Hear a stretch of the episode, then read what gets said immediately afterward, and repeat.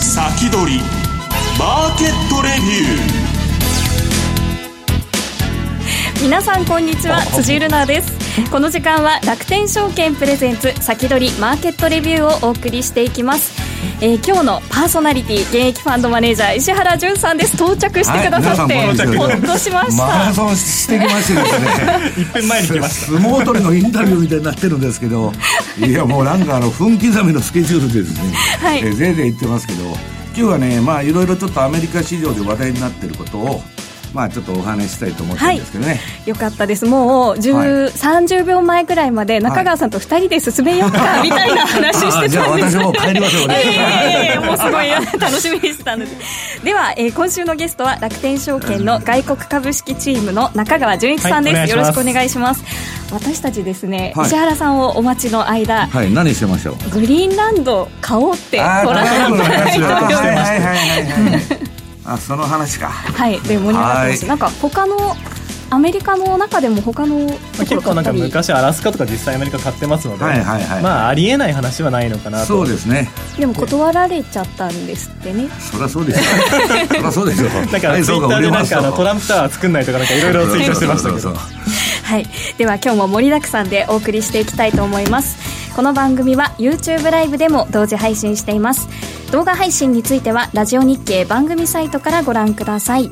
それでは番組を進めていきましょう。この番組は楽天証券の提供でお送りします。売買手数料0円で ETF をお取引するなら楽天証券で。各国の主要経済指数国内外の株式に少額から投資できる ETF。楽天証券なら売買手数料0円でお取引できることご存知ですか？楽天証券ならいつでも売買手数料0円で全84銘柄の ETF がお取引できるのです。気になっていたあの指数や資金が足りずに手が出なかったあの銘柄に投資をするチャンス。詳しくは手数料0円 ETF で検索してください。楽天証券の各取扱商品などに投資いただく際は、所定の手数料や諸経費等をご負担いただく場合があります。また、各取扱商品等は価格の変動などによって損失が生じる恐れがあります。投資にかかる手数料等及びリスクについては、楽天証券ウェブサイトの投資にかかる手数料等及びリスクページや、契約締結前交付書面等をよくお読みになり、内容について十分にご理解ください。金融商品取引業者、関東財務局長、金賞第195号、楽天証券株式会社。石原淳の相場の肝。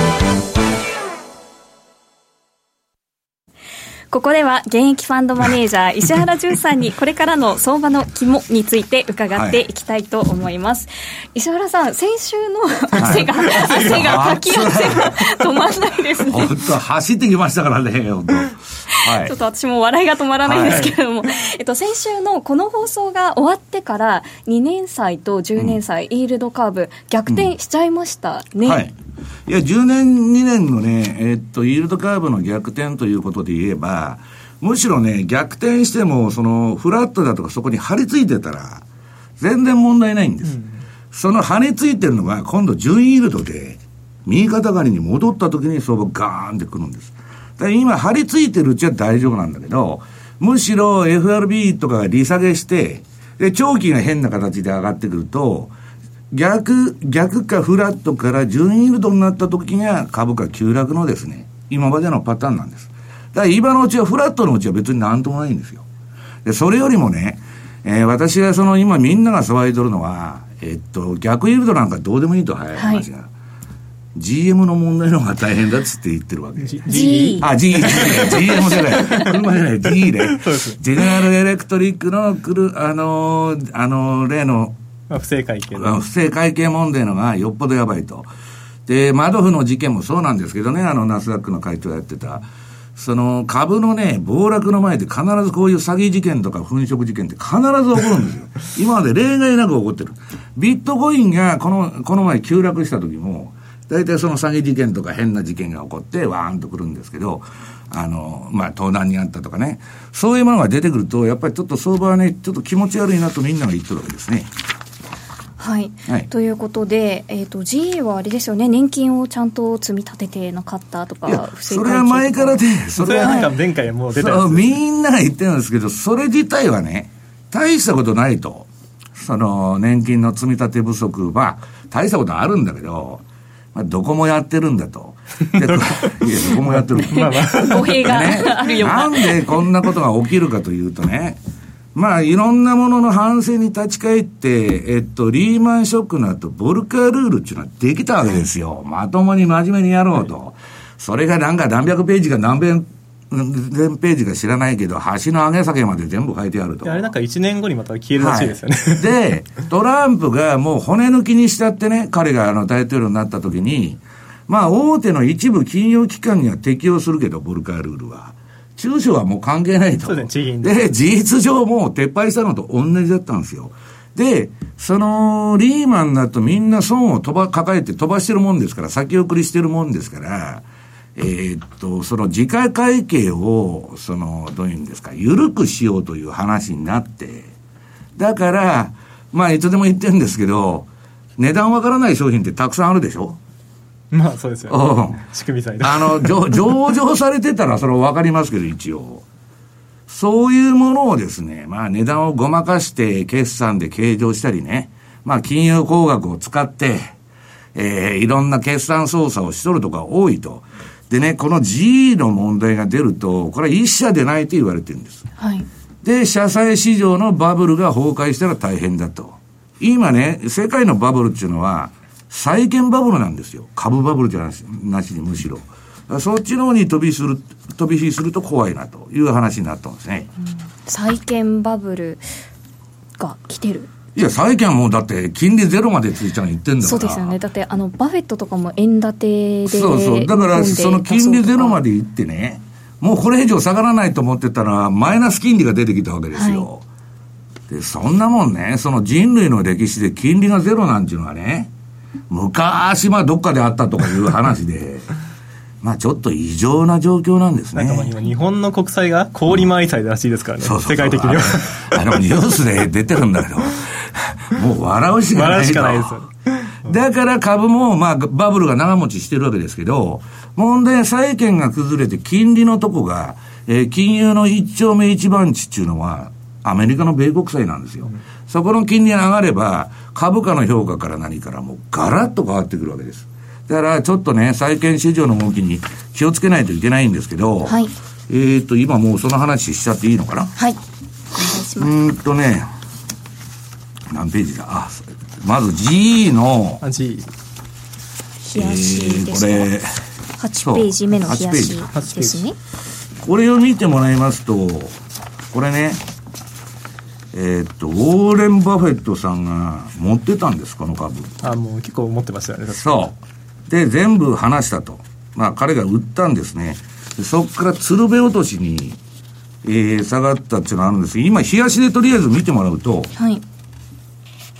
これ完全なね、私のその、えー、これインディケーターをパンローリングさんののカスタムチャートっていうののチャートを出してるんですけど、えー、チャートの色がオレンジですから、売りトレンド相場。で、標準偏差も ADX も上がってて、MacD もまあ下にガーッと来てるということでですね、まあ急に崩れたんですけど、えー、これがまあ結局はですね、エンロンとかワールドコムよりもひどい粉飾決算が起こってるというあの、ナスダックの会長のマドフの、あれを訴えた本人が言ってるもんですから、ことがややこしいんですよ。それ、最初彼相手にされなかったんですけど、本当に粉飾決算だったんですよ。うん、だから今度もそうじゃないかとみんな思ってるわけです。で、次はね、週足。はい。これはまあ横ばいからまあ、あのー、低いところでずっと横ばいになってたのが、もう下伺いかけとるということなんですね。でね、バフェットがかぶると、辻ちゃん怖いんだよ。はい。この月足見ると、はい。GE はエクエスエクセレントだと。エクセレント。すごい会社だと言われてたのが、まあ2016年までぐらいは右肩上がりになったじゃないですか。はい。今この株価見てくださいよ、本当まあだから、これバフェットが売って、このドーッとなったんです。で、今、こっから横ばいだったのが月足で下離れてきて、はい、これがですね、どうなるかっていうのをみんな固唾を飲んで見守ってるんですけど、ただね、こういうのは裁判だとか、まあ、訴えとるやつがおったり、いろんな経緯を、その、得てやりますから、今すぐ、ことが起きるっていうことじゃないんだけど、水面下でずっと、えっ、ー、と、ポール・チューダーからですね、ジェフリー・ガンドラックからいろんな人が指摘してた GE の社債の問題、これに火がついたことは間違いないんですよ。だから、次の、えー、金融危機のトリガーっていうのは、社債市場がトリガーを引くって言われてるんですけど、この問題が皆さんもしややこしくなってきたら、それは日本株から何から全部おかしくなる。だから、この GE の株価っていうのはね、まあネットで検索したらすぐ出るでしょうから、えー、ちょっと注,、えー、注意深く見とく必要があるんじゃないかなという気がしそうですよね。はい。じゃあトランプ大統領は毎週のように100ベーシスポイント利下げをするんだパウエルというふうに言ってますけど。金融緩和しろとか言ってますよ最近。いや、だからもう、その、あれは選挙に勝つことしか考えてませんので、当然貿易戦争は裏でやっててね、で、中国もね、何してくるかわからない、もう米債売ってくるかもわからないっていう噂が今飛んでるんですけど、実際減らして、日本が今保有高の1位ですからね、防護性の。で、えっとね、台湾についにオバマ時代まで止めてた、えー、戦闘機を売るようになっちゃった。あれ中国は頭に来てますからね。だからまあ貿易の方は仁義なき戦いが続いていくと。で、日本も今週なんだ通商交渉がいよいよ再開されるんですけど、はい、とにかく皆さんそういう地雷がですね、G の問題から何から、そのドイツ銀行からですね、いろんなものが埋まってる中での相場ですから、えー、非常に注意を要すると。アルゼンチンにブレグジットそうそうそう。いくらでもあります。からね。なんかドイツも財政出動するとそれで株がちょっと上がったんですけど、はい。まあ、ドイツは、まあ、あの、景気が確かに悪くなってきてるし、まあ、ドイツ銀とかの問題も抱えてますしね。まあ、あの、財政黒字の国ですから、まあ、やればいいんですよ、ドイツは。もう、だってマイナス金利の深掘りをこれ以上しても、なんともならん。正直マイナスってなんかあんまり影響ない影響ないいい影響なさそうですよ、うん、で、彼らは多分、ハードブレグジット、ブレグジットになったら、財政出動かなんかやると思いますよ、うん、ドイツも。あとアメリカって本当にたくさん税金あるんだなと思って給与税を下げる、とかあとまあ株の売買の税金下げるとか。も。うトランプさんいろいろ手があるんですね。税金のなんかでも申告はね昔からのターボタックスとか今何でやってるのか知らないけど、はい、楽じゃないですか結構。楽って面倒くさいんだけど、はい、あれ完全に仕分けしてくれてバーンとやってくれるでしょ。いやでも毎年やってましたけどあれもう本当嫌でしたよ。なんか何時間かかるんだってとかそんなの山で。あとなんか海外の金融口座全部申告しろとか本当にそうですねあれは多分複雑なんで 多分あれが減ったらだいぶ結構株の税金も日本と違って結構もっと高いところもあるんで、うんうん、まあ、だいぶマシになるのかなって気はしますけど。うん、まあだから、あらゆる貿易戦争の裏でね、やろうと思ったら、結局そういう金融のとこでパウエル支援しろと。だから今週、えっ、と、ジャクソンホールのパウエル公演だけがまあ注目されとるっちゅうんですけど、なんか中川さん言うんですか？いや、あんまり言わないんじゃないですか、これでハト派の発言があるんじゃないかあの人、陰気な仁さんって言われてて、はい、別になんか玉節色の発言していつでも終わっちゃうだけなんで。なんか毎回なんかあの逆のこと言って、マーケットが良くなくあの人、あんまりこう。いや、だだけど、まあ今までそのジャクソンホール公演で相場が急変したことが何度かあるんで。だからバーナンキとかなんか貼ろうって言っただけで株価上がったそう そうなんですね。わけわからないんだけど、要するに今週はね、私の感触で言うと、アメリカも、はい日本も、もう完全に休みです。はい。人が出てないという感じがするんですよ。なんか、電車とか、道とか空いてません？ね。あの、ラジオ日経の中も社員少ないですし、今日も。それはあんま関係ないですよ。いや、本当に本当に。で、あの、日本株も今日1兆5000億ぐらいしか商いがなくて、あの、あんまり商いないなっていう、なんか、盆休みをわざと外して、前とか後にずらす人が最近多いんですって。まあだから、まあちょっと休みモードではあるんですけどね。はい、で、まだ時間あるの？あ、えっ、ー、と、あります。まだ。じゃあね、ちょっと見てもらいたいんだけど、はい、今私昨日ね、ドタバタしてましてね、はい、24時間労働になったんですよ。いや、本当に、いや、今週すごいんですよ。はいで、これニューヨークダウのね、アナログモデルっつって、はい3ページ。前から言ってるあの97年の、97、8年のですね、えー、ニューヨークダウの動きと今年のニューヨークダウの動きが非常によく似てると。で、これ今日の朝、まあ昨日、えっと、ニューヨークの、えっと、この引けまでですね、昨日の20日の、入ってんですけど、なんかそっくりじゃねえかと。本当にそっくりですねうん。一週間経ってもそっくりなんですよ。はいとそろそろちょっと下がるんじゃないかそうですね。そろそろな長い。昨日ね、私これでショートしたんですよ、実は。はいで、すぐまあ、あの、日ばかりでリグっちゃったんですけど、なんかね、8月相場はね、やっぱり間の作っていって、まだ、えー楽観できないんじゃないかとはい。いう気がこれを見るとしてるんですけどね。そうですね。この大きな下げが待ってますよね、ここに。うん。待ってるんですけど、まあ、この通りになるって言ってるんじゃないですよ。まあ、パターン分析ですから、こういう波形を、えー、あれしてもおかしくないと。あとはね、はいうーんと、あれね、これ何ページだ、ちょっと、えーっと、これはまあ、ちょっとね、オカルト的な話になっちゃって申し訳ないんですけど、はい。えーっと、最近言われてるのが、とにかく新月で相場がボンボン反転すると。で、この月末にまた新月が来るんで、まあちょっとね、気をつけた方がいいなと。まあ、なんか反転したりですね、大きく動いたりすることが多いんで、えーこの6ページのチャートですね。はい。6ページ。いうニューヨークダウの日足ですね。はい。だからまあ、ちょっと、その、いろんな問題、それこそ、まあ、さっき中川さん言われたようにね、アルゼンチンから何からね、台湾から香港から、もう、よくこんな市場が平成でいられるなと、私は逆に思ってるんですけど、で、中国なんてね、貿易戦争はどうでもいいけど、人権問題やられたら一番痛いじゃないですか。まあ、そうですね。だから私はね、あの、香港のあれってもう何、2ヶ月ぐらいになるの？そうですね。大体2ヶ月くらいですね。うん、まあ誰がスポンサーでね、あんだけ長い、あの、運動が続いまあ、てるのかやっぱりアメリカが裏にいるんじゃないかとかいう話もそれは当然入ってるでしょうけど、まあ、必ずあの、あの、自作自演っていうのが多いですからね。まあ、それはわからないんですけど、えー、ちょっとそういう意味で気をつけた方がよくて、今まあみんながね、運用者が見てるのは、まあ逆イールドをみんなが大騒ぎしてるんですけど、GE とドイツ銀の株見てて、はいこれが大きく動かないようだったら大丈夫だろうと。ところがね、価格だけ見てるとわからないんですけど、この前言ったじゃないですか、ドイツ銀のあの、出来高が増えてると。はい。ずーっと増え切ったままなんですよお。なんでこんな夏枯れの時にこんな大商い毎日しとるんだと。だからね、水面下で何が起こってるのかわかんないけど、ちょっと気持ち悪いという気がするんですね。うん先ほど見たヘッドラインニュースで、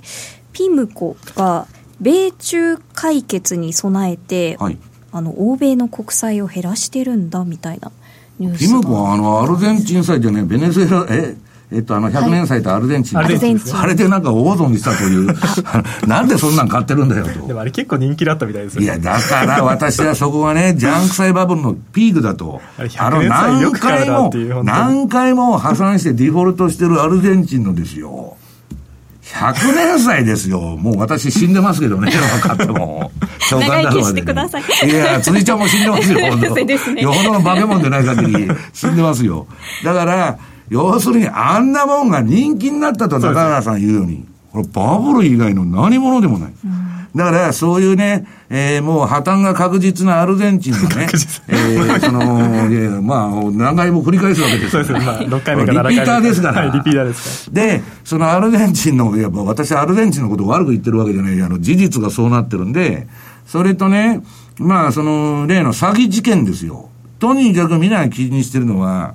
株価の急落とかがある前は、こういうね、まあ、あの、マドフの事件だとか、とにかくまあ、いろんなね、えー、粉飾会計とか、いろんなことが起こると、エンロン、ワールドコムのね、問題とか。だから、それが、ちょっとね、今すぐ私は危機が起こるとか言ってんじゃないですよ。はいもうこれ地雷ですから、ここが揉めて、その粉飾決算が本当だっていう話になればですよ、会社が否定してますけど、ゴキブリは一匹だけでない。ネズミも一匹だけでないと。もっと出てくるとたくさんどうどうどうどうどうという。一つの予兆に過ぎないんですね、これは。そうするとね、アルゼンチン債が大人気だとか言ってた、あの、買った人も目が覚めてきてですね、そんな、もう、こう債券なんか買ってる場合じゃないということになってくるわけです。まあでも逆に債券からグレートローテーションで株に来たら面白いですけどね。まあまあ、その可能性はあるんですね。で、最近言ってるのはもう利回りの話ばっかりじゃないですか、株、あの、配当でいくらとかね。で、誰もね、株の元本が下がる話はしないんですよね。ね まあ、だから、皆さん気をつけて相場やりましょうということですね。はい、アメリカも100年債出しちゃおうかなんて話が出てきちゃうだってイギリスなんか元から永久債っていうのを出してるじゃないですか。はい、で、どこもそういうふうにしたらいいんですよ。で、日本だってね、まあいろんな財政破綻だとかいう話があるんですけど、まあみんなね、僕は将来的には永久債っていうのに変えていくんじゃないかなと。永久債。うん。だから、あのー、何にも不思議なことではなくて、で、株っていうのはもともとね、あの、償還債券っていうのは10年とか5年とか30年とかあるけど、私は株というのは、倒産しない限り、償還期限のない債券だって言ってるわけです。ああ、確かに。うん。だから、まあ、あの別にね、その償還期限目標が何しようか、まあ世界的にはね、えっと、安く、長、低金利で長く調達したいわけでしょう。アメリカも日本も。そうですね。ならもう長い債券ばっかどんどんどんどん出してくるに決まってるんですよ。はい。えー、いろんな意味で人生100年時代ですね。人生100年。寿命が長すぎるから不景気になってるんですよ、おじちゃん。ごめんなさい。もう寿命が長すぎることがこの世界の不景気の一大要因なんですから。そうなんですか。えー、じゃあ、いいお時間となったので、はい、この辺で、えー、続きは YouTube ライブで延長配信で伺っていきます。以上、石原淳の相場の肝でした。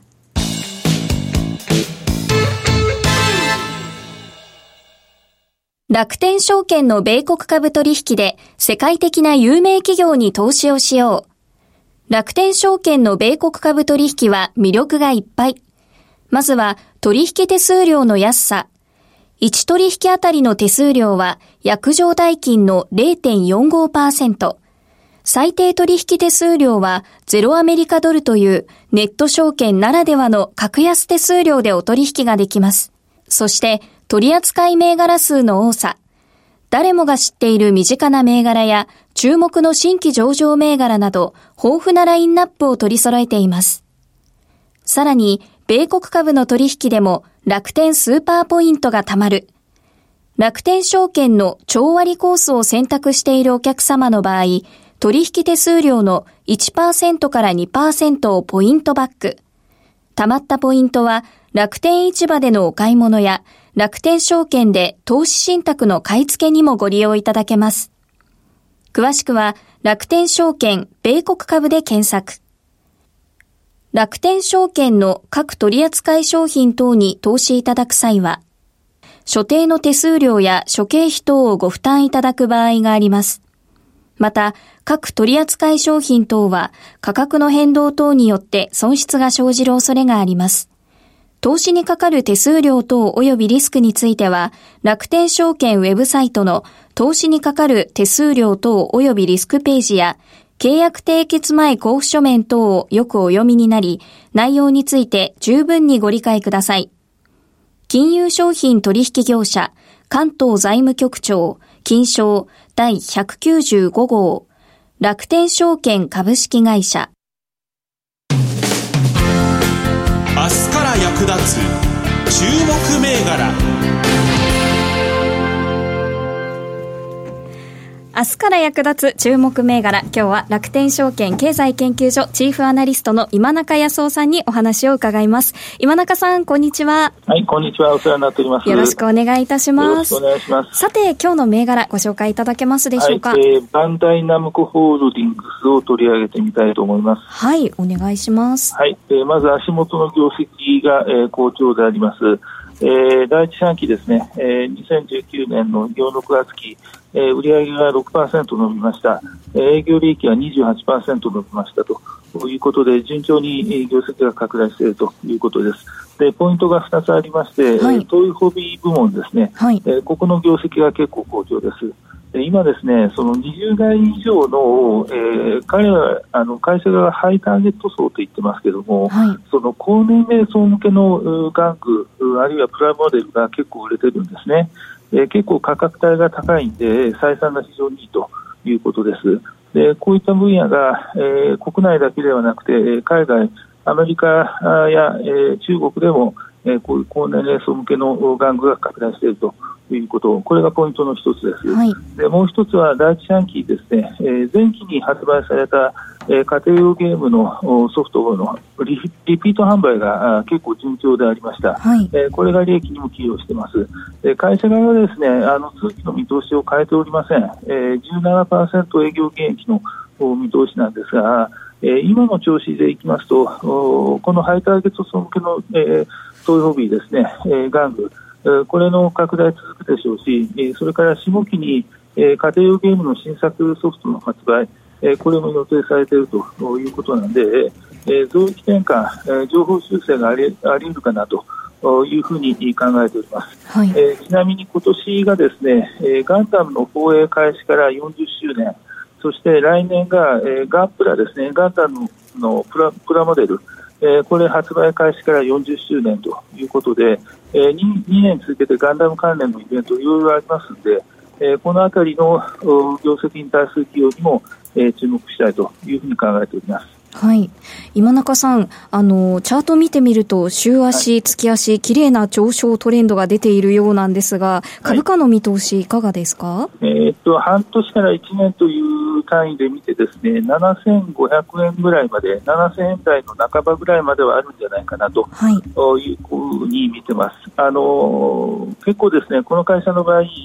えー、ゲームとか玩具だけをやってるんではありません、は